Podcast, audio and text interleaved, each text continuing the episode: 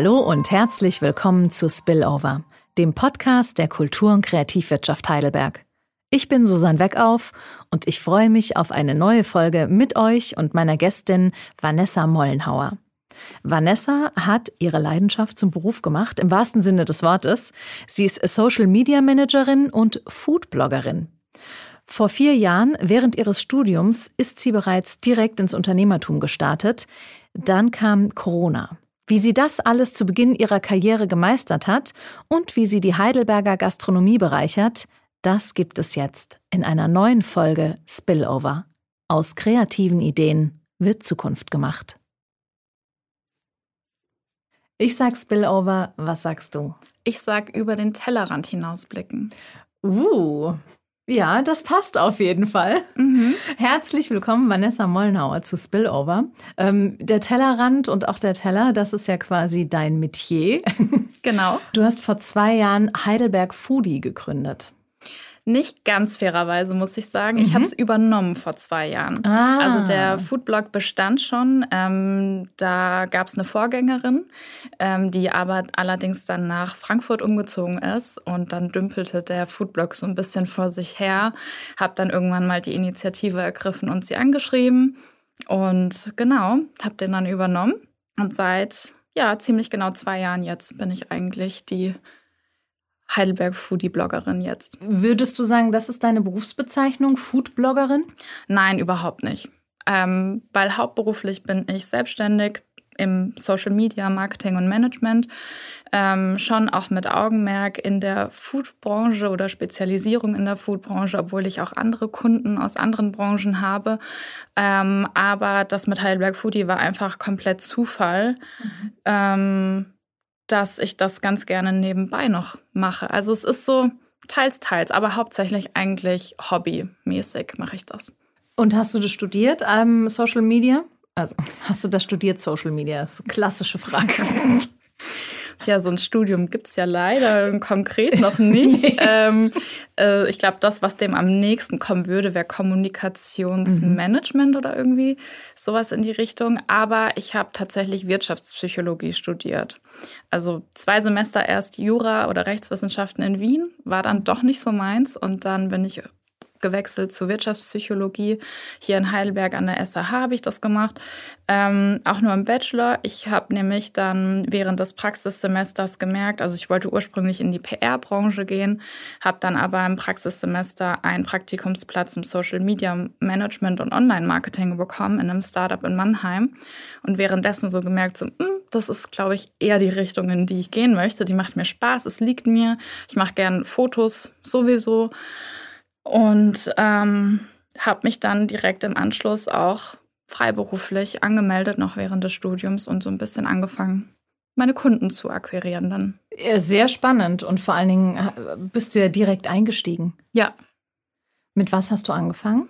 Ich habe versucht, äh, schon in der Gastrobranche Fuß zu fassen, einfach ähm, diese Food-Leidenschaft direkt mhm. auch beruflich noch damit zu verbinden. Essen zu fotografieren, finde ich, oder fällt mir zum Teil auch ganz einfach. Essen sieht schön aus, wenn es schön drapiert ist. Je nachdem, wer kocht. Genau, je nachdem, wer kocht. Aber ähm, es ist schon noch mal eine andere Nummer, mit Menschen zu fotografieren, mhm. finde ich. Ja. Oder auch Produktshootings zu machen. Also wenn du jetzt, keine Ahnung, von irgendeiner Kosmetik-Brand da was hast. Oder also ich mhm. finde, Gastronomie einfach ist für mich die einfachste Sparte gewesen. Den Weg wollte ich gehen und das einfach mal ausprobieren. Und als ich mich damals selbstständig gemacht habe mit dem Social Media Management, das war noch sehr, sehr schwierig, muss ich sagen. Das war jetzt vor ziemlich genau vier Jahren. Mhm. Und die Leute haben damals noch nicht so verstanden, dass man Geld da rein investieren muss. Ja. Oder, oder ich, ich hatte mal ähm, ich habe mit wirklich sehr, sehr kleinen Preisen angefangen. Also können wir auch gerne offen drüber reden. Ich habe, glaube ich, anfangs 250 Euro Endpreis genommen im Monat, hatte keine Mindestlaufzeiten. Also ich habe da echt wahnsinnig viel dazugelernt in den vier Was Jahren. Was steckte da drin in diesen 250 Euro? Ein monatliches Fotoshooting vor mhm. Ort dann je nachdem zwei bis drei Postings pro Woche. Wow. Die Erstellung von einem Redaktionsplan auch.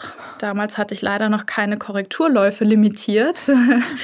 Mhm. Und ähm, generell Account und Community Management, ne? Und das wow. kann je nach Profil halt echt Open-End sein, ja. Ähm, je nachdem, wie aktiv die Community halt von dem Profil dann auch ist. Vor allen Dingen 250 Euro Endpreis, also da sprechen, da viele Fotografen stehen dafür ja nicht mal auf.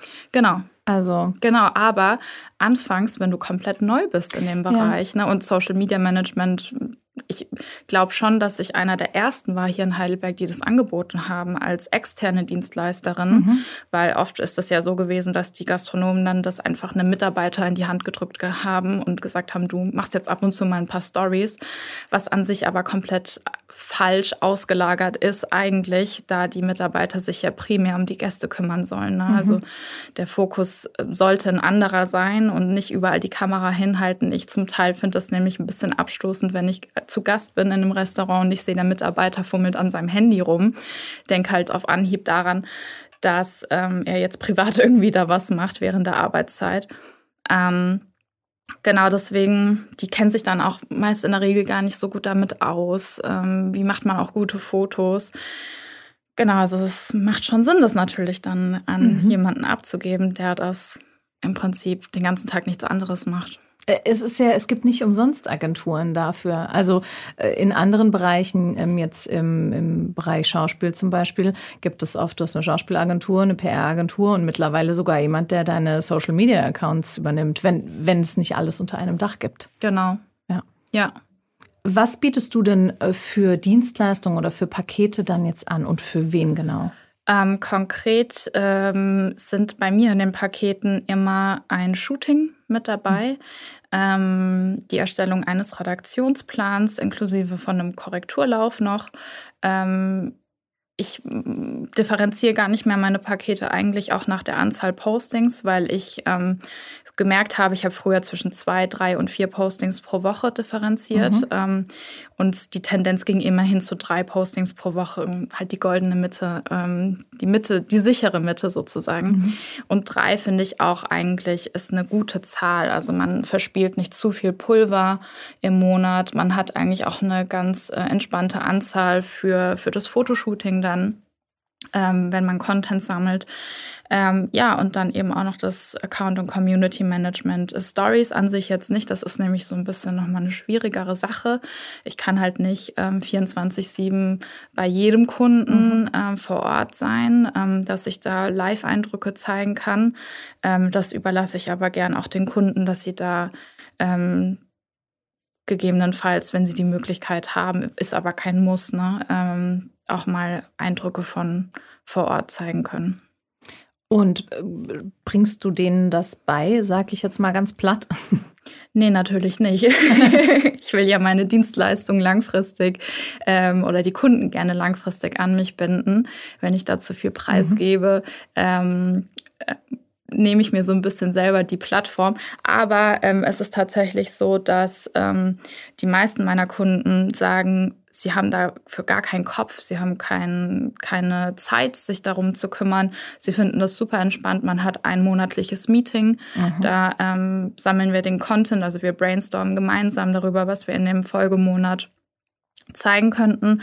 Gerade in der Gastrobranche finde ich, ist das ganz schön. Wir haben ähm, bedingt durch die wechselnde Saison immer natürlich auch eine wechselnde Saisonkarte und äh, können daraufhin uns so ein bisschen ähm, verlassen, dass wir immer eigentlich Content haben und dann, dann kann man halt auch mal einen Interior-Post irgendwie reinschieben oder wenn die jetzt ähm, aktiv auf Personalsuche sind, müssen wir halt schauen, dass wir jemanden mhm. hinter der Theke kriegen, der Lust hat, sich zu zeigen, ähm, dass wir das ja einfach Menschen auch mit drauf haben. Und ähm, äh, gerade ein Thema jetzt zum Beispiel, äh, jemanden fragen, ob er Lust hat, das ist ja auch immer so eine Datenschutzsache. Ähm, das lagere ich tatsächlich an meine Kunden aus. Mhm. Ähm, also bei den, den Essens-Shootings oder bei den Shootings generell achte ich schon drauf, dass wir keine Menschen drauf haben, dass wir uns wirklich halt auf das Essen fokussieren. Oder ich bringe halt eine Freundin mit, äh, wenn das machbar ist, ähm, bei der ich das dann abkläre, dass die Bilderrechte klar mhm. gehen. Ähm, ansonsten, wenn es Mitarbeiter sind ähm, von dem Betrieb, dann ist das auch vertraglich so geregelt, dass der Betrieb das äh, mit den Mitarbeitern intern abklären muss, das mit den Bilderrechten, genau. In der Regel kann man sowas ja schon eigentlich auch über die Arbeitsverträge mhm. direkt absichern lassen. Wie viele Klienten hast du aktuell? Ähm, ich habe äh, tatsächlich zu Ende letzten Jahres äh, meine Kunden sehr reduziert weil ich gemerkt habe, ähm, ich möchte A, den Fokus ein bisschen verlagern und B, ich möchte es einfach generell ein bisschen entspannter angehen. Mhm. Also ähm, ich habe jetzt aktuell laufend, ich glaube, sieben oder acht mhm. Kunden, die ich betreue. Und letztes Jahr Ende letzten Jahres waren es bestimmt 15. Also ich habe jetzt mhm. fast um die Hälfte eigentlich reduziert, kann man sagen. Alle aus dem Bereich Heidelberg oder auch über die Grenzen hinaus? Ähm, der Kunde, der am weitesten weg ist, ist in der Pfalz. Okay, also genau. alles hier aus Gebiet. Das wäre auch so tatsächlich der größte Abstand, den ich noch in Kauf nehmen würde. Obwohl ich habe jetzt tatsächlich eventuell was in Kiel in Aussicht, oh. aber bedingt dadurch, dass mein Papa aus Kiel kommt und wir zu Weihnachten da waren. Es ist über die Firma von meiner Tante. eventuell ergibt sich da noch eine Zusammenarbeit, aber mal schauen. Weil das wäre ja eine Anfahrtsstrecke für ein wöchentliches Meeting. ja, tatsächlich ist es da auch dann so, ähm, wollte ich eigentlich nicht mehr machen, ähm, aber das Paket wäre dann so gestrickt, dass der Auftraggeber für das Bildmaterial sorgt. Ähm, das funktioniert aber tendenziell eher schlecht mhm. als gut, ähm, weshalb ich das immer empfehle, eigentlich outzusourcen, die ja. Content Creation. Wie, wie findet sowas statt? Ähm, wendest du dich an, an Klienten? Sprichst du bewusst ähm, Gastronomen und Gastronomen hier in Heidelberg an und in der Umgebung oder kommen die auf dich zu? Ich habe ganz am Anfang über mein Agenturprofil auf Social Media, auf Instagram, die Gastronomen einfach mal angeschrieben. Ähm, da kam aber sehr bedingt ähm, Rückmeldung. Ähm, ich habe sogar einmal auch eine sehr ruppige Rückmeldung bekommen, was eine Unverschämtheit, das können wir selber. ähm, okay, das war nur eine Frage. Aber ähm, tatsächlich bin ich gar nicht mehr aktiv selber auf Akquise. Mission unterwegs sozusagen. Mhm. Ähm, das kommt dadurch, dass ich ähm, eher weiterempfohlen werde von bestehenden Kunden oder generell durch das ganze Netzwerk, was sich in den letzten vier Jahren ergeben hat, dass ich auch von Freunden weiterempfohlen werde oder ja, dass man halt einfach sagt, hey, die Vanessa, die macht Social Media Management, die kann euch da vielleicht helfen. Bin aber wirklich aktiv nicht mehr so mhm. ähm, unterwegs, ähm, Kunden zu akquirieren. Gerade auch dadurch, dass ich meinen Fokus dieses Jahr gerne mehr auf Heidelberg Foodie setzen möchte. Ähm, du hast vorhin gesagt, du möchtest deine, ähm, oder du hast jetzt äh, nicht nur weniger Klienten, sondern du möchtest vielleicht ein bisschen deinen, deinen Blick verändern. Das heißt aber weg von Essen auch, oder? Nein. Mehr Essen. also weniger, ähm, dass ich das Social Media Management für Unternehmen übernehme tatsächlich, sondern mehr ähm, Heidelberg Foodie auszubauen. Okay, okay. Das, was du gerade sagtest. Genau, ja. genau. Begegnet dir das noch öfter, wie du ähm, gerade gesagt hast, dass äh, vielleicht auch jemand sagt, ähm, Social Media, für was brauche ich das denn? Mittlerweile nicht mehr. Und ich glaube, das liegt daran, dass die Corona-Pandemie ein ziemlicher mhm. Katalysator für die Social-Media-Branche war.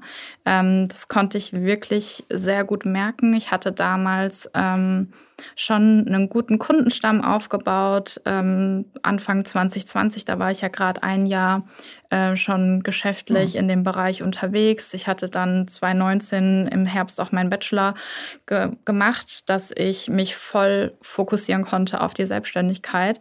Und ein halbes Jahr später kam einfach der Lockdown. Das war schon sehr deprimierend, ähm, weil ich auch ähm, zum einen noch keine Mindestlaufzeiten hatte. Das heißt, auch gerade frisch akquirierte mhm.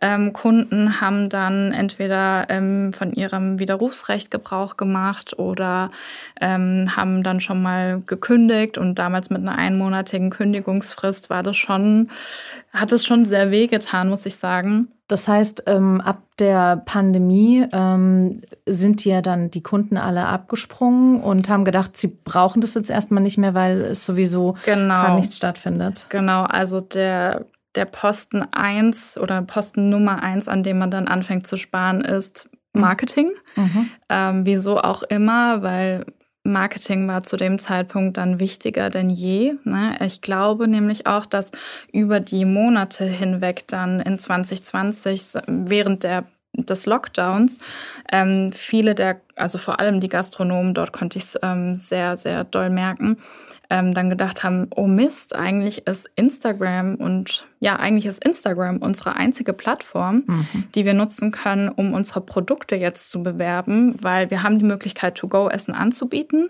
oder eben Fensterverkauf zu machen.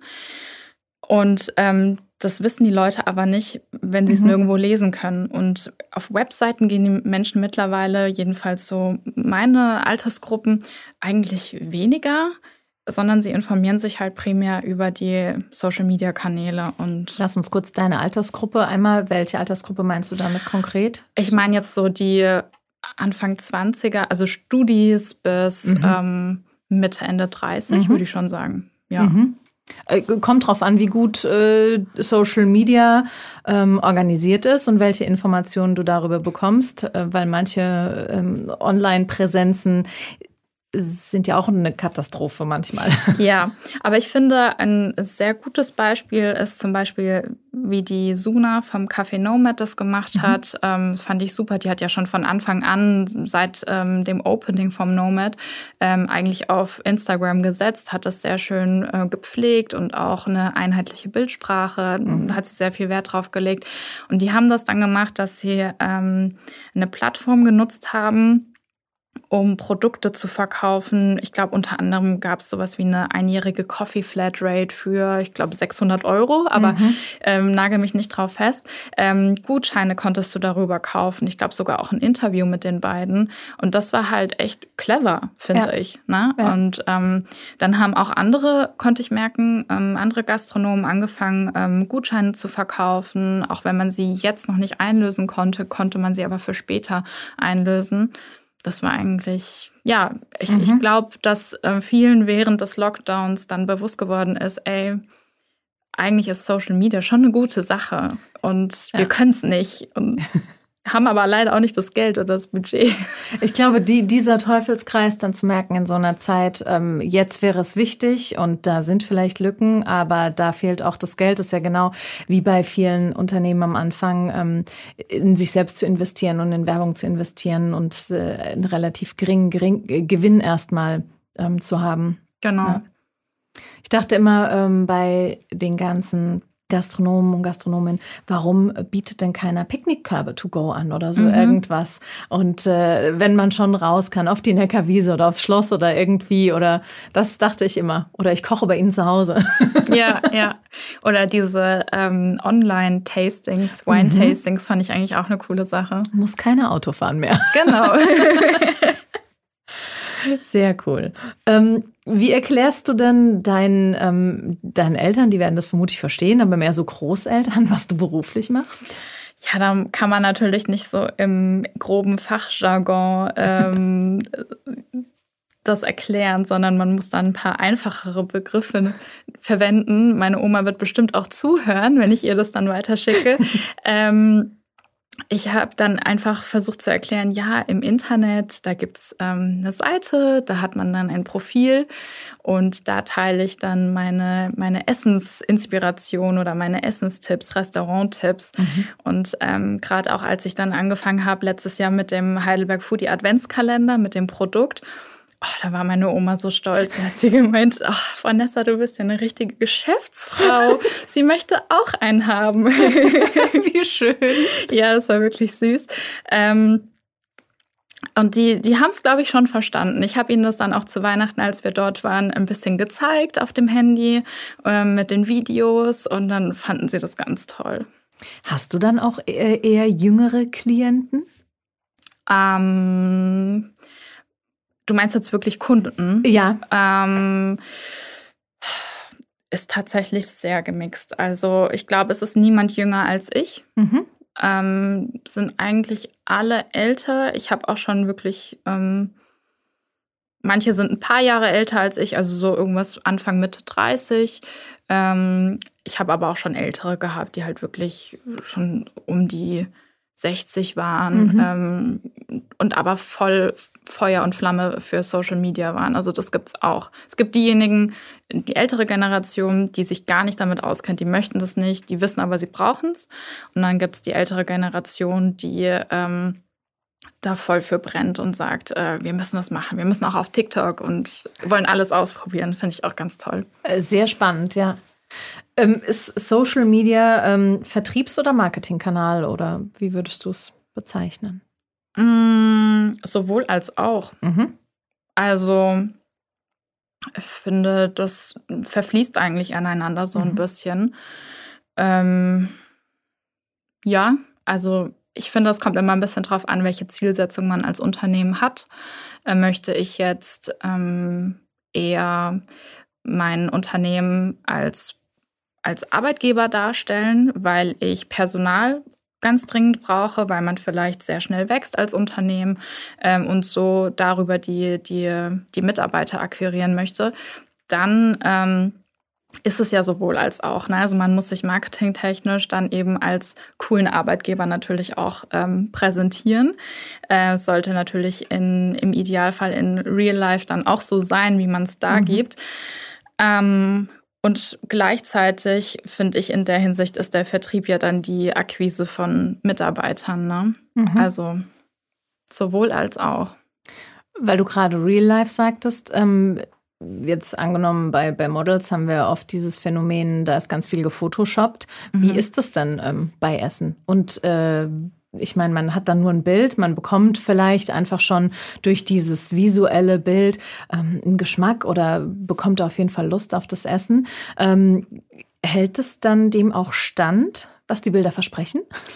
Das ist ähm, eine sehr gute Frage, die du da äh, ansprichst. Ähm, ich habe nämlich tatsächlich schon mal den Fall gehabt bei einer Social-Media-Kundin, dass ich Essen vorgesetzt bekommen habe zum Fotoshooting, das super aussah. Mhm. Also wirklich mega. Wir haben das dann auch gepostet und daraufhin sind auch wirklich Leute wegen dem Post hingegangen, um genau das zu essen. Also die Leute gehen teilweise wirklich in die Cafés und Restaurants, zeigen den Beitrag auf Instagram und sagen, wir wollen das essen was ist das? Mhm. Und ähm, das war ein French Toast. Und ähm, die Followerin hat das bestellt, hat dazu auch eine Story gemacht und hat sich nicht beschwert. Ähm, war ich sehr verwundert. Äh, und ich war wirklich am Hadern mit mir. Soll ich das, kann ich das so teilen oder riskiere ich vielleicht sogar eher einen Shitstorm, mhm. wenn ich das teile, weil die Leute dann sehen, hey, das sieht ja gar nicht so aus wie auf den Bildern bei ja. euch. Ne? Ja. Weil das war wirklich super lieblos. Ähm, es war überhaupt nicht so schön braun ähm, gebraten, mhm. das French Toast. Es war halt ein bisschen Sirup drüber und ein paar Blaubeeren. Und da habe ich dann halt auch schon mit meiner Kundin gesprochen. Also entweder muss sie mir das ähm, Produkt so vorsetzen vor die Linse, wie es am Ende auch an die Gäste rausgeht, oder sie setzt es mir so vor und so geht es auch an die Gäste raus. Ja.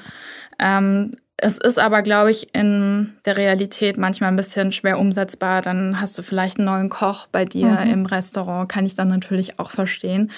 Aber ähm, das sollte schon natürlich so rausgehen an die Gäste, wie es auch für Social Media präsentiert wird. Weil dein Name da ja auch mit drin hängt. Genau, ja. genau. Testest du alles Essen vorher? Ähm, du meinst jetzt von den Social Media Kunden? ja, gehst du vorher hin und sagst, ich schaue mir das mal an, wenn ich es noch nicht kenne und ich teste auch erstmal? Mm, tatsächlich unterschiedlich. Also ich habe ähm, mittlerweile Kunden dann für mich gewonnen, mhm. wo ich vorher schon super gern als Gast hingegangen bin und äh, wo ich auch wirklich die unbedingt als Kunden haben mhm. wollte. Ähm, es gibt aber auch Gastronomen, die auf mich zukommen, die ich vorher noch gar nicht gekannt habe und ähm, die dann während der Zusammenarbeit halt einfach kennenlerne. Ähm, aber es ist schon so, bei den Fotoshootings wird ja dann in der Regel wirklich so acht, neun, zehn Sachen zubereitet, auch Getränke. Und dann heißt es, ah, musst du probieren, das ist so gut oder wie findest du das? Und sollen wir da vielleicht noch ein bisschen mehr davon drauf machen? Oder lass mal, lass mal Feedback da. Und ähm, schon so, dass man dann kugelrund teilweise aus den Shootings nach Hause geht oder vollgepackt mit ein paar To-Go-Tüten. Wahnsinn. ja. Das heißt, du kochst nicht mehr? Sehr selten, selten, ja. Ähm, nutzt du es auch als Chance zu sagen, hey, ähm, Essen ist mein Beruf irgendwo auch. Ich gehe dann lieber irgendwo hin essen oder ich lasse mir auch mal was liefern, bevor ich zu Hause selbst koche? Mal so, mal so. Mhm. Es gibt tatsächlich Phasen, da ärgere ich mich ein bisschen, dass ich jetzt abends ein Dinner-Date ähm, vereinbart habe mit einer Freundin ähm, und würde am liebsten eigentlich in der Jogginghose auf der Couch liegen, Desperate Housewives gucken und einen Teller Nudeln mit Pesto essen. Mhm. Also so simpel wie möglich. Ähm, es braucht nicht immer Fine Dining für mich oder Drei-Gänge-Menü. Ich, ich habe mal so die Laune und mal so, sagen wir es so. Aber ich ähm, wertschätze natürlich äh, dieses Privileg, ähm, mhm. essen gehen zu können, zu dürfen, auch vieles testen zu dürfen. Und ja, bin da wahnsinnig für dankbar, dass das so gekommen ist, wie es einfach gekommen ist. Ist ja dann vielleicht auch schwierig, wenn dich mal jemand ausführt, so Freunde oder ähm, Partner auch, die, ähm, die, sich irgendwas ausgedacht haben und du äh, den ganzen Foodmarkt in Heidelberg schon kennst. Es geht. Es gibt äh, tatsächlich noch viele, viele Spots in Heidelberg und in Mannheim, die ich noch auf meiner Entdeckerliste habe. Mhm. Ähm, aber wenn ich jetzt zum Beispiel mit meinem Freund essen gehe, wir gehen dann schon so zu unseren Standardlokalen. Mhm. Also wir haben da schon ein paar festgefahrene Spots, wo wir ganz gerne hingehen. Ähm, da ist es dann tatsächlich auch so, dass ich das Handy gern mal beiseite stecke und ähm, das jetzt nicht unbedingt teile, weil ich dann die Zweisamkeit gern genieße. Wollte ich gerade fragen, kannst du denn dann noch, ähm, es ist ja heute dieses bekannte, leg dein Handy mal weg und schau dir das Essen nicht nur durch die Linse an. Das hätte jetzt ein Zitat von meinem Freund sein können. ähm, ja, doch, tatsächlich. Also wenn manchmal respektiert er das auf jeden Fall, ähm, dass ich das jetzt ganz gerne teilen wollen würde, weil es vielleicht was ganz Neues ist, äh, was ich noch gar nicht gezeigt habe auf meinem Kanal. Aber so in der Regel die Samstag, die Samstage, ja, die sind so unsere Tage. Da ähm, lege ich das Handy dann einfach mal beiseite. Da braucht er mittlerweile gar nichts mehr zu sagen. Das respektiere ich dann auch komplett und kann das auch absolut verstehen. Meine Freundinnen ähm, sind da eher so, da entschuldige ich mich dann schon in mhm. der Regel, dass ich jetzt echt fünf Minuten hier Aufnahmen mache, bis ich die, die perfekte Videosequenz habe und ähm, frage sie auch noch dreimal, hey, kannst du noch mal irgendwie mich filmen oder sowas? äh, und entschuldige mich dann dafür und dann meinen die, alles gut, ist dein Job. Schön, ja. Das heißt, du bist nicht nur hinter der Kamera, sondern auch vor der Kamera. Ja, ähm, dadurch, dass ich Heidelberg Foodie ganz gerne weiter ausbauen möchte, ähm, habe ich mir gedacht, es ist wichtig, ähm, Gesicht zu zeigen, mhm. dass die Leute wissen, wer ich bin, ähm, weil ja auch schließlich viel über Sympathien läuft, ne? ähm, so Marketingpsychologie. Mhm. Ähm, deswegen habe ich mich dann irgendwann dazu entschlossen, doch mein Gesicht zu zeigen. Das war in der Anfangszeit nicht so. Da wollte ich, dass es wirklich, dass niemand weiß, dass ich das bin. Mhm. Und ähm, wollte, dass der Fokus primär auf dem Essen ist. Und dann dachte ich mir aber irgendwann, naja, der Fokus liegt ja immer noch auf, auf dem mhm. Essen. Aber ich zeige einfach trotzdem mein Gesicht, weil ich denke, dass es wichtig ist, ähm, Empfehlungen, du nimmst Empfehlungen anders wahr, wenn du die. Person dazu, wenn du weißt, wie sie aussieht. Mhm. Es ist, da ist Amerika ja einfach schon einen Schritt weiter. Also das ist ja sehr ähm, personalisiert. Das ist ja für uns in Deutschland dann doch noch eher was, was mit äh, jetzt immer mehr, aber doch auch noch zurückhaltend ähm, gemacht wird. Ja, ja. Ähm, das heißt, äh, du hast eben oder vorhin schon den, den Adventskalender angesprochen. Bis, warst du bis dato ähm, Unternehmerin und jetzt äh, kommt ein Gewerbe auch dazu oder? Mm, es ist schon so, dass ich beides ähm, strikt trenne. Mhm. Mein, einmal meine Social Media Sache und dann Heidelberg Foodie, ähm, weil wir ja auch komplett unterschiedliche Zielgruppen eigentlich haben. Mhm. Also die Zielgruppe bei Heidelberg Foodie sehe ich eher die Locals mhm. hier vor Ort. Ähm, ich möchte gerne einfach die ganze Restaurantwelt hier ein bisschen revolutionieren. Und das auch gerne unterstützen. Also die Gastronomen haben eine ganz schlimme Zeit hinter sich mit dem Lockdown. Ähm, jetzt kommt noch Inflation dazu. Also ist natürlich auch schlimm für andere Branchen, aber primär kann ich jetzt was für die Gastro tun als Heidelberg Foodie ähm, und möchte gerne das so ein bisschen supporten, wieder dieses vor Ort essen gehen. Mhm. Und Essen ist einfach was super Schönes. Essen ist auch ein Privileg natürlich. Es gibt ähm, andere Länder, da ähm, kann man nicht so gut essen wie, also wir haben es unheimlich gut einfach mhm. und einfach diesen Genuss weiterzutragen an die ganzen Locals. Das ist, sehe ich so ein bisschen als meine kleine Mission, äh, wenn ich jetzt von Heidelberg Foodie rede. Mhm. Aber genau, es ist komplett ähm, getrennt von meinem Social Media Management, ähm, weil ich da einfach ganz andere Produkte im Kopf habe auch. Genau. Und ähm, über ähm, Heidelberg Foodie hast du ja auch so einen Foodie Club. Ja, genau. Was genau ist das denn? Ähm, zu dem Zeitpunkt, als wir den Adventskalender rausgebracht haben, stand das noch gar nicht fest. das war tatsächlich einfach nur so eine catchy Headline, die ich toll fand, mhm. die zum Newsletter anmelden dazustehen sollte. Mhm. Und dann dachte ich mir, zwischen den Jahren, wo ich mal ein bisschen freieren Kopf hatte, irgendwie muss man daraus doch was machen, weil der Foodie Club, das könnte was Cooles sein, was könnte es sein? Ähm, und jetzt spoilere ich einfach schon mal ein bisschen, Gerne. weil wir ja schon so ein bisschen eigentlich in der Umsetzung sind. Ähm, der Foodie Club soll eine Mitgliedschaft sein, mhm. ähm, in der du als Mitglied bei allen teilnehmenden Partnern sparst. Okay. Genau, und das funktioniert dann über eine Mitgliedskarte.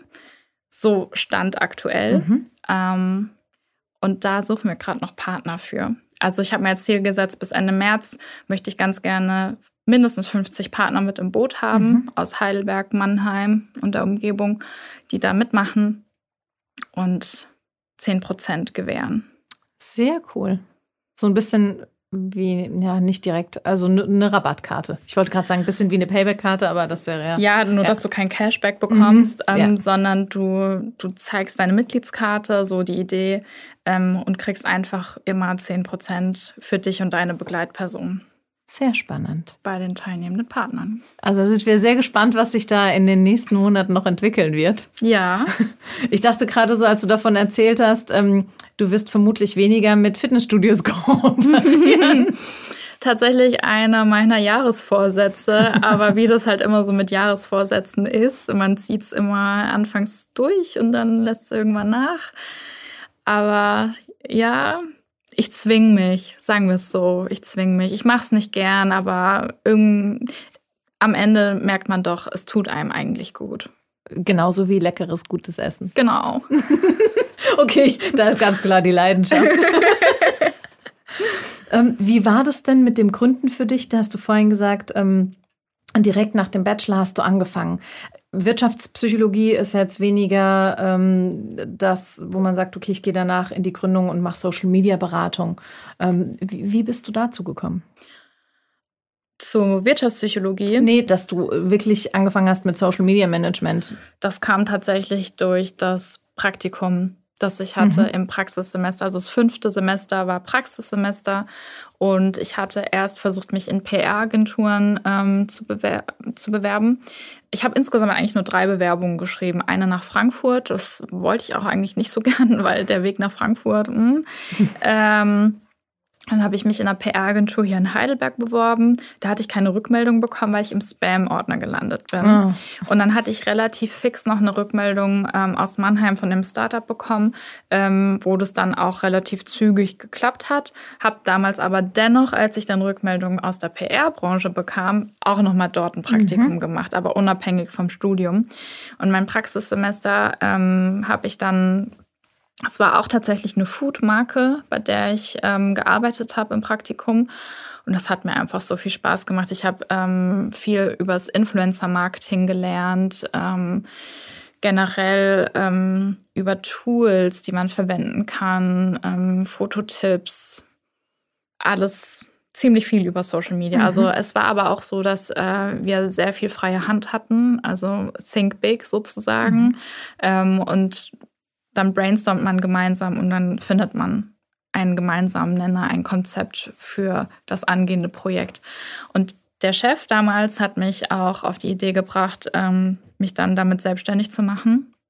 weil er meinte oder er sprach das dann an.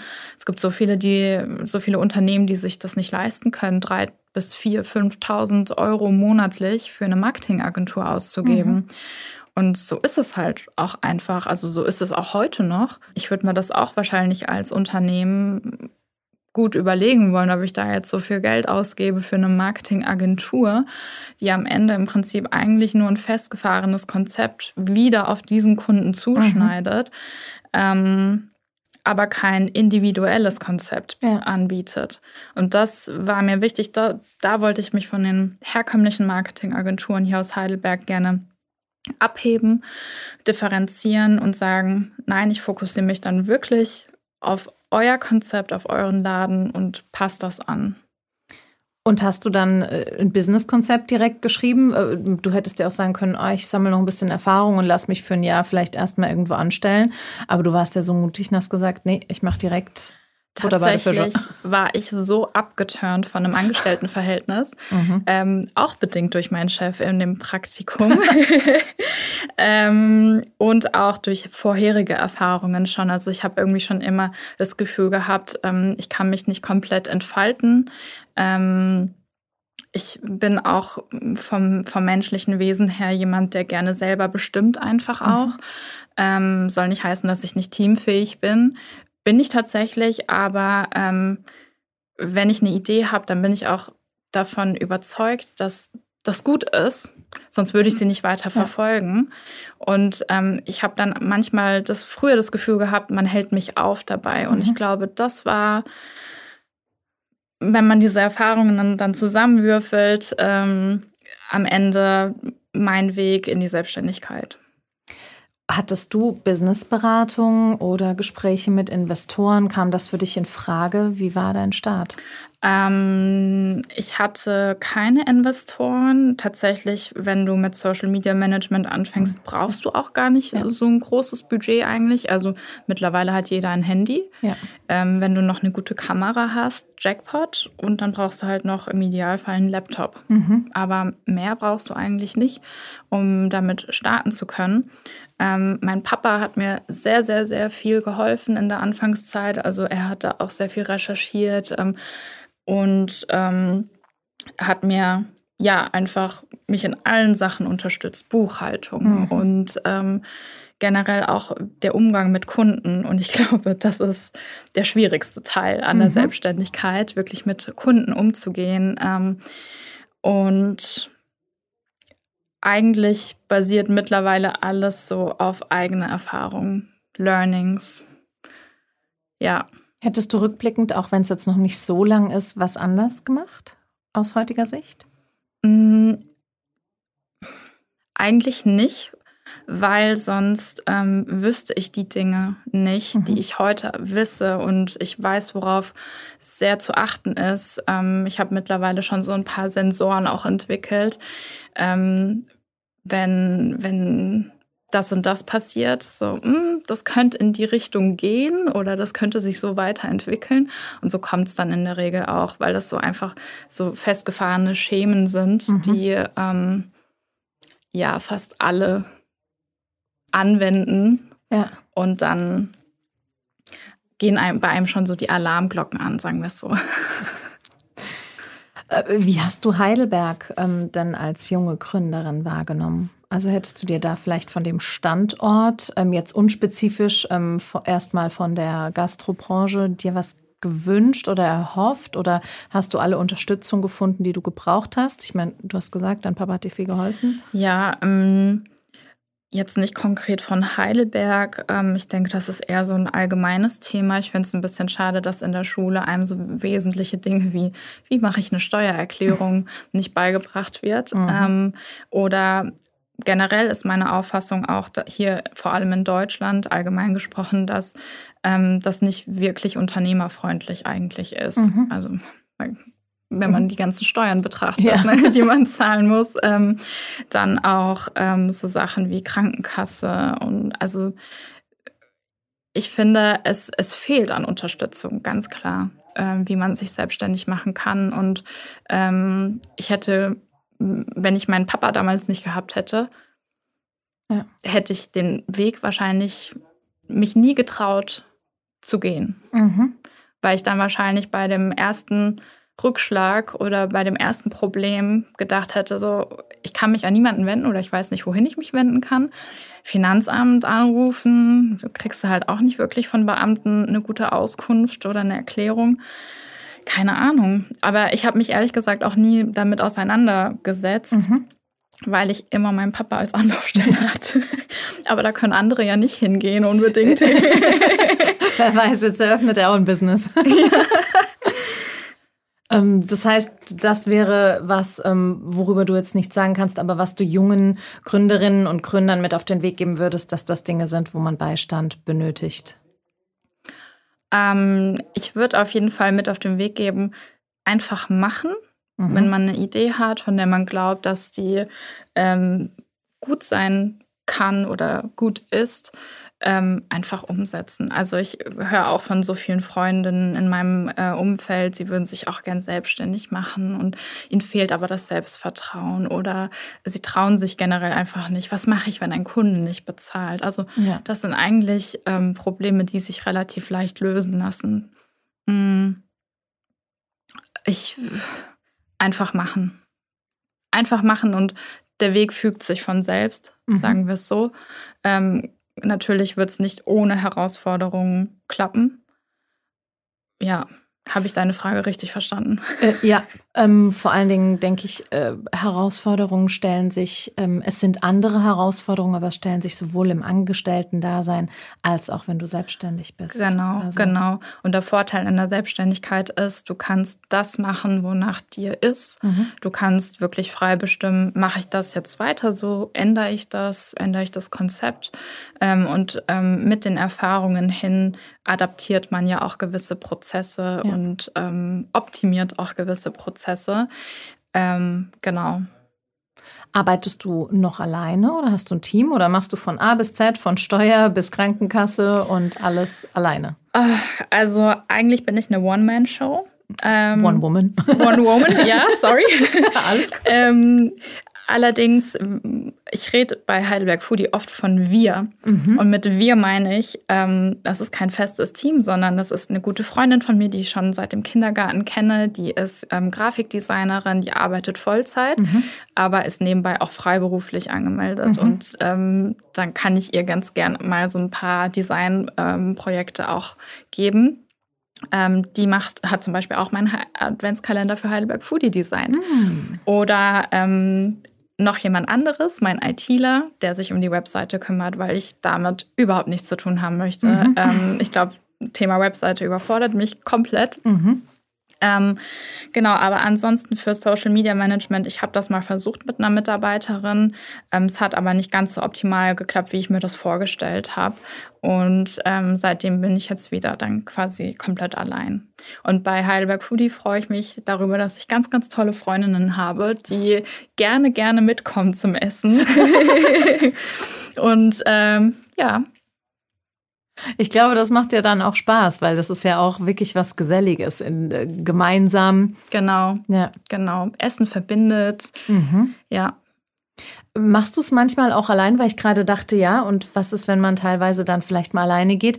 Äh, ich stelle mal die Hypothese in den Raum, manchmal schmeckt dann äh, die Schwarzwälder Kirschtorte alleine vielleicht nicht ganz so gut wie mit einer Freundin. Ähm, gehst du dann auch alleine manchmal essen? Selten. Also eigentlich gar nicht. Ich finde das, ich komme, wäre wär dann eher traurig, dass ich jetzt alleine essen gehen muss. Ähm, ich ich könnte es nicht so gut genießen wie mit einer Freundin. Mhm. Oder wie mit meinem Freund. Ja, genau. Ja. Das ist ja aber auch, wenn ich dich richtig verstehe, mit Heidelberg Foodie, was, ähm, was damit dahinter steht. Ähm, Gemeinsamkeit und genau. Genuss. Genau. Das hast du schön gesagt. Äh, wir haben im Podcast ja Gäste, die den Spillover-Effekt haben. Also bei dir wäre es ja vom Social-Media-Bereich in, in den Gastro-Bereich. Und was wir eben auch ganz schön hatten, es geht ja viel auch um dieses Gemeinschaftsgefühl, vielleicht auch nochmal um so ein anderes, ähm, hm, so eine Socializing-Welle irgendwie mhm. zu erreichen, von dem, was du vorhin gesprochen hast, zukünftig. Ähm, ist es das, was du mit deiner Arbeit erreichen willst?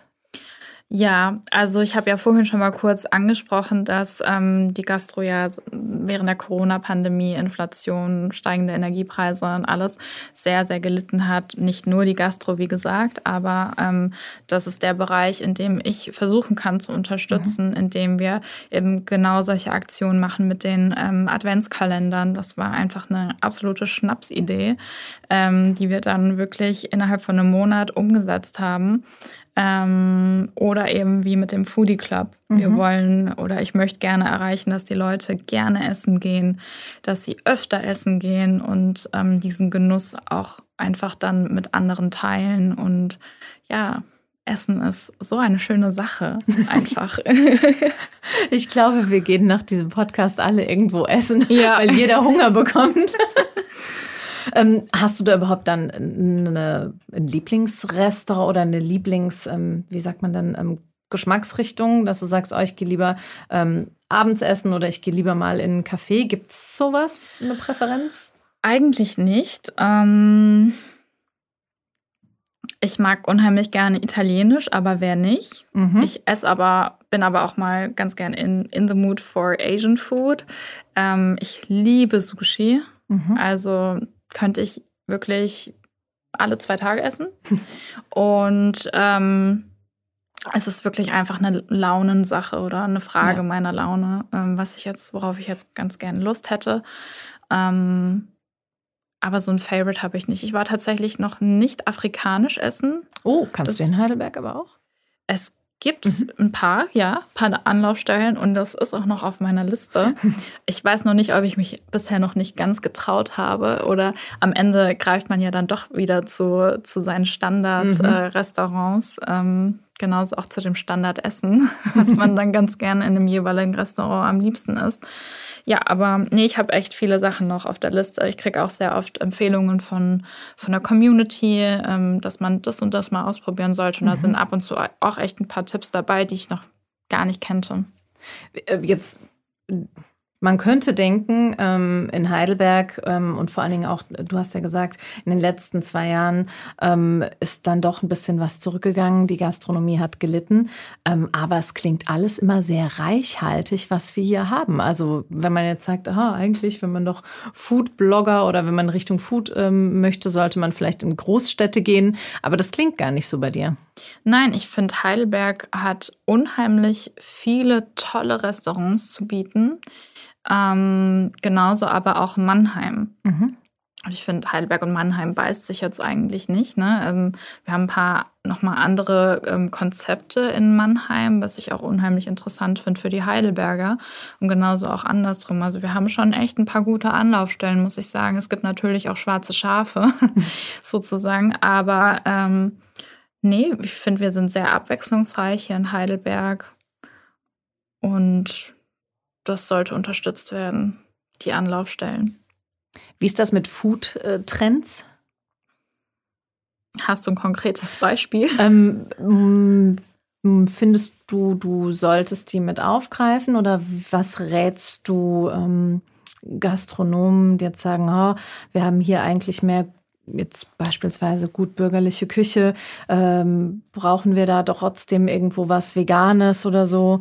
Äh, gibst du da auch ähm, Beratung zu? Mm, oder? Es ist schon so, dass ich ähm, eine große Veggie- und äh, vegane Community auch habe auf Instagram und frage auch immer die Gastronomen oder sehr, sehr oft jedenfalls, dass äh, oder ob sie vegane Optionen auch anbieten, ob sie auch einen veganen Teil in der Speisekarte haben. Mhm. Ähm, und die Resonanz ist eigentlich immer dieselbe oder fast immer dieselbe bei denen, die es noch nicht so ähm, gut umsetzen, mhm. müssen wir machen. Mhm. Also wir, wir müssen uns da mehr ähm, hinten dran setzen, dass wir da ein bisschen ein paar mehr Speisen anbieten, die vegan sind. Ähm, tendenziell, es sagt aber auch jeder Gastronom, es ist möglich, dass wir was Veganes zaubern können. Man muss uns nur darauf ansprechen. Aber ich glaube, die Problematik dahinter ist eher, die, die vegane Community ähm, guckt ja dann oft vorher schon in den Speisekarten mhm. nach. Und wenn da halt nicht schon dabei steht, ähm, vegane Optionen sind möglich, sprechen ja. Sie uns einfach nur an, dann äh, schließt man diese Restaurants halt auch direkt von vornherein aus. Ja. Ne? Das versuche ich immer mal in meine Reels oder Postings mit einzubauen, dass eben auch vegane Optionen möglich sind. Also gerade im Fine Dining Bereich ähm, ist die Nachfrage nach veganen Menüs so krass gestiegen mittlerweile. Mhm. Konnte ich selber so als halb Außenstehender merken. Ich bin ja keine Gastronomin, mhm. aber ich merke, dass die Frage häufig in der Community kommt, ob es auch ja. vegane Degustationsmenüs gibt. Ne? Aber das äh, kann ich unterschreiben. Ähm, ich kann zum Beispiel kein Gluten essen und ich schaue bei vielen Restaurants, die ich noch nicht kenne, mir dann explizit die Speisekarte an. Deswegen sieht man dann auch, äh, welche Homepage es ähm, besser gestaltet oder aktuell vor allen Dingen. Ja, ähm, das ja. ist ja auch oft die Schwierigkeit, keine Aktualität. Genau, deswegen also sowas ersichtlich zu haben, ähm, finde ich schon nicht unwichtig. Deswegen finde ich es auch so wichtig, dass die Gastronomen aktiv bleiben auf Social Media, mhm. weil man kann ja wirklich auch ein Posting dafür nutzen. Ich kriege immer so oft dann gesagt von den Gastronomen oder von den Kunden, du Vanessa, ich weiß gar nicht, was wir jetzt shooten sollen, was wir, was wir posten können nächstes, nächste, nächsten Monat. Und dann sage ich ja, habt ihr nicht eine neue Karte oder sowas, ne? mhm. ne? Oder dass man Mehrwert gibt es ja auf so vielen verschiedenen Ebenen. Ja. Also man kann Mehrwert emotional teilen oder informativen Mehrwert oder unterhaltsamen Mehrwert. Und ähm, wenn es jetzt halt eben dieses und jenes French Toast auch laktosefrei oder glutenfrei gibt, dann nutzt man halt ein Bild von einem French Toast und schreibt dazu, hey, ja ab jetzt auch ähm, glutenfrei und laktosefrei oder wie auch immer. Also ich glaube auch, dass die Leute sich vermehrt über Instagram informieren über diese mhm. Beiträge. Mhm. Und ich merke das auch enorm bei den Kundenprofilen, wo wir genau solchen Mehrwert dann teilen, dass die Leute dann auch anfangen zu kommentieren mhm. oder ähm, andere zu markieren sogar. Mhm. Ähm, ja, und so ist dann natürlich, das ist das Idealste, was dann passieren kann. Ja. Siehst du dich selbst als Kreativschaffende oder mehr als Unternehmerin oder beides? Ja, auch wieder sowohl als auch. ähm, also ich hab, bin in der glücklichen Position zu sagen, ich habe meine Leidenschaft zum Beruf gemacht. Ähm, von dem her ist das nicht wirklich wie Arbeit für mich, wenn ich arbeite. Ähm, ich bin froh, einen kreativen Beruf gefunden zu haben. Ich war nämlich früher, noch während des Abiturs, wahrscheinlich wie jeder andere in dem Alter, in der Situation, dass ich überhaupt nicht wusste, was ich machen möchte. Mhm. Ich wollte im Prinzip alles werden. Ich wollte mal Meeresbiologin werden, Nachrichtensprecherin. Ich wollte dann Juristin werden, einfach nur weil ich mich so für den rechtlichen Aspekt immer sehr interessiert habe oder schon immer ein Gerechtigkeitsmensch war.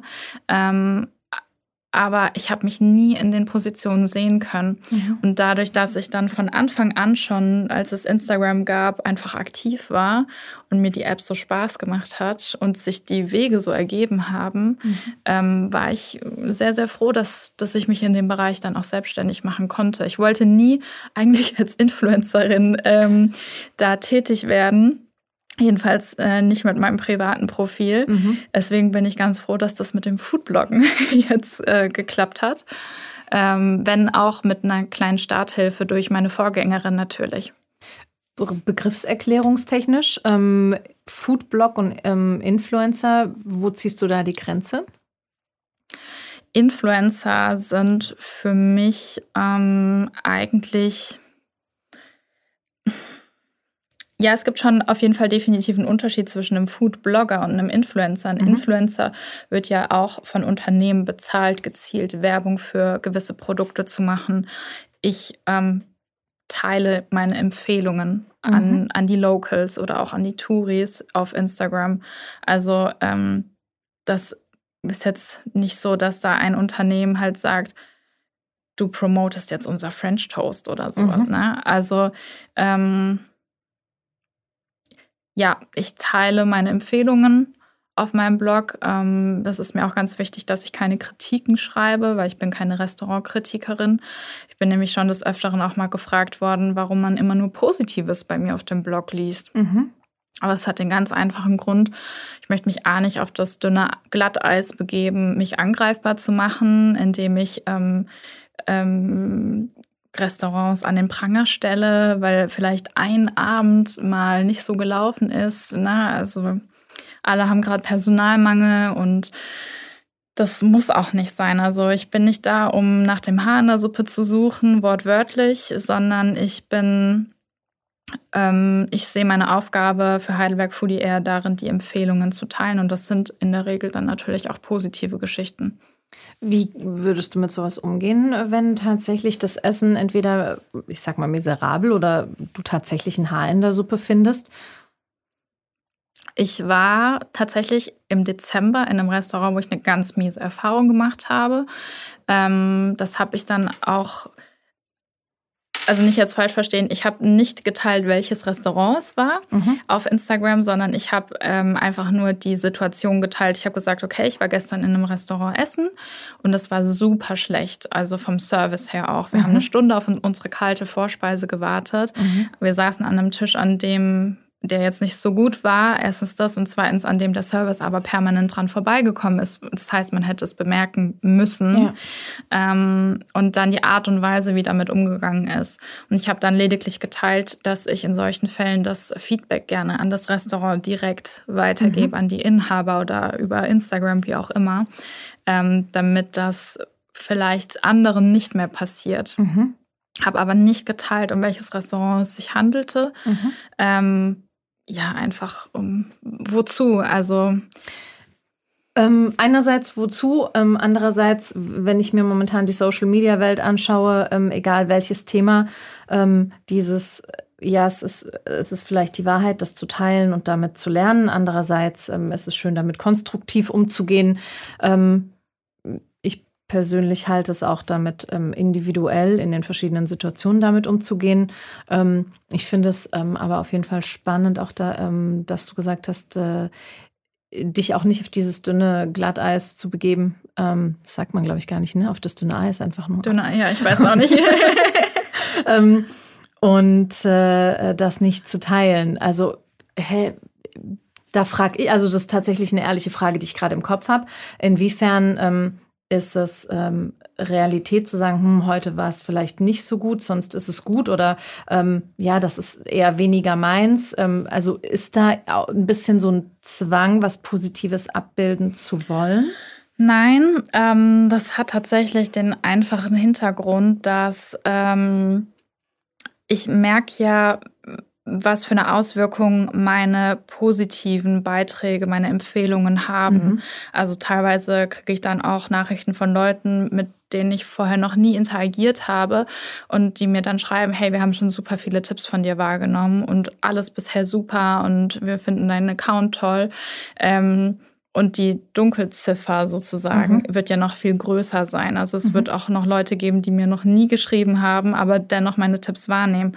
Welche Auswirkungen es dann erst bei Negativen hat, möchte ich gar nicht wissen, ja. weil Negatives sich ja tendenziell auch viel schneller verbreitet, leider.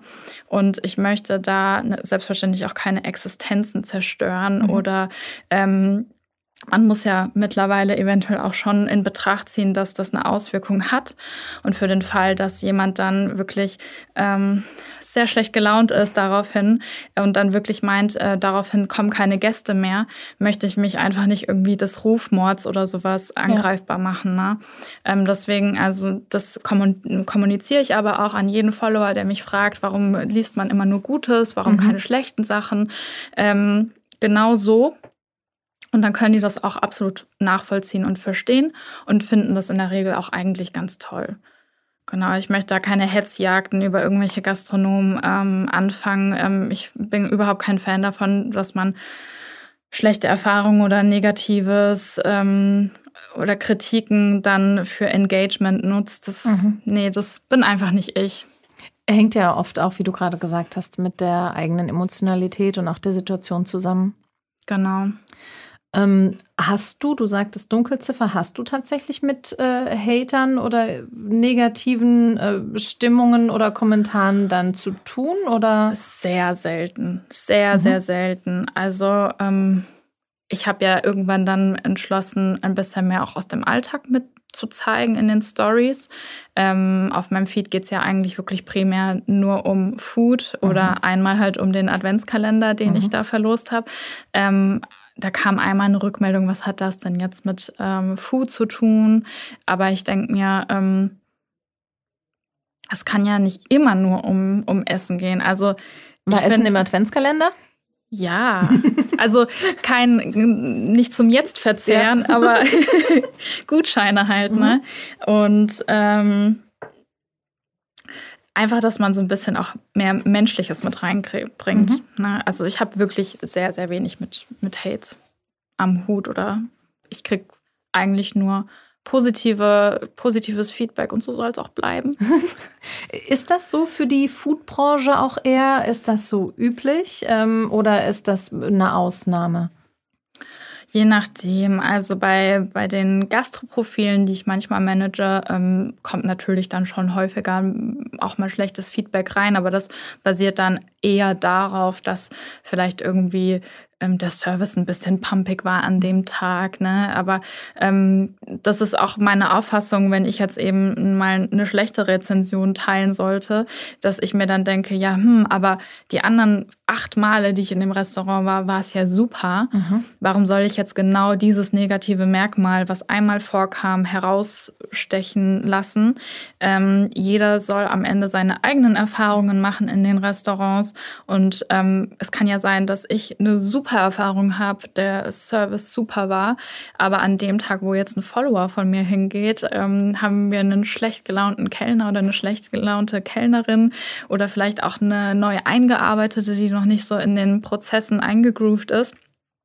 Und jeder nimmt ja guten Service auch anders wahr. Mhm. Das kommt auch noch mhm. dazu. Also es gibt immer mal Tage, an denen es schlecht laufen kann oder besser laufen kann. Ja. Ich frage dich trotz ähm, dessen, dass es deine Arbeit ist, siehst du äh, Pro und Contra ähm, oder Vor- und Nachteile zu Social Media Management in Bezug auf Food im Vergleich zu früher? Mm, meinst du die Entwicklung? Ähm Genau, also sie ähm, hat es für dich hauptsächlich Vorteile, Social Media in Bezug auf, auf deine Kunden, auf, auf die Gastronomie heutzutage? Ähm, oder gibt es auch Nachteile?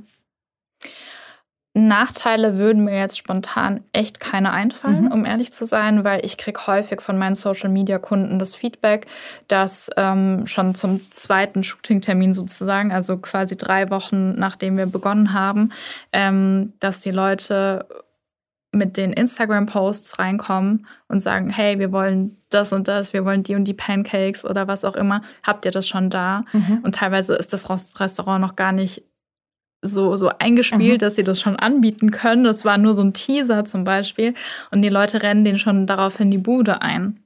Ja. Also das ähm, ist ja im Prinzip das, was man mit Social Media am Ende auch erreichen will. Erst recht, wenn man jemand extern dazu holt, dass das Geld natürlich, was man investiert in den externen Dienstleister, auch wieder reinkommt und ganz gerne natürlich noch was on top auch übrig bleibt. Mhm. Und ähm, das finde ich ist tatsächlich sehr gut machbar mit Instagram heutzutage. Ähm, Gerade auch, weil du dort primär die Locals ganz gut erreichen kannst. Und als ähm, Lokal oder als Restaurantunternehmen bist du wirklich von den Locals abhängig.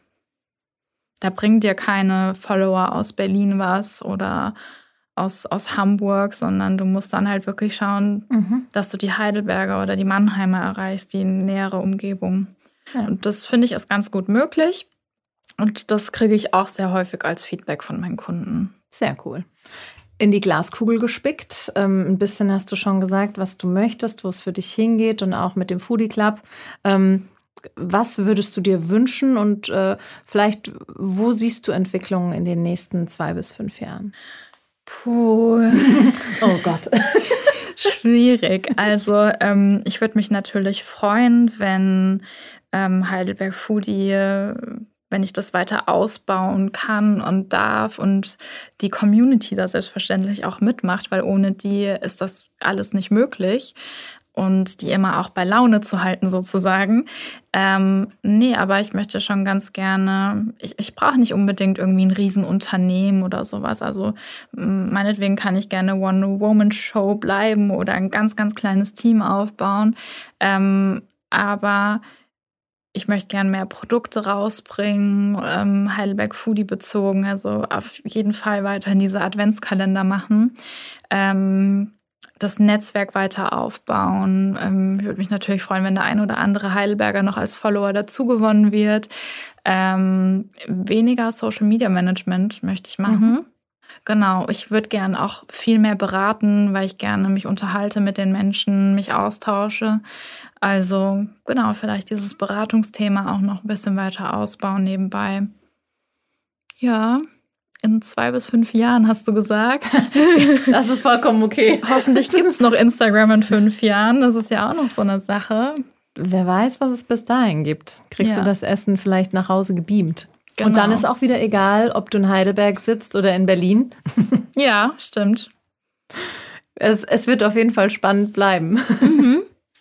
Ähm, Vanessa, ich danke dir ähm, für das Interview und für die Einblicke. Es ist wirklich äh, sehr spannend und auch selbst wenn man, ähm, finde ich, für mich ist Social Media nichts Neues. Ich wollte schon sagen, selbst wenn man mit sowas nicht aufgewachsen ist, aber ähm, ähm, sind es doch immer wieder ähm, sehr differenzierte und individuelle Einblicke, die sehr spannend sind.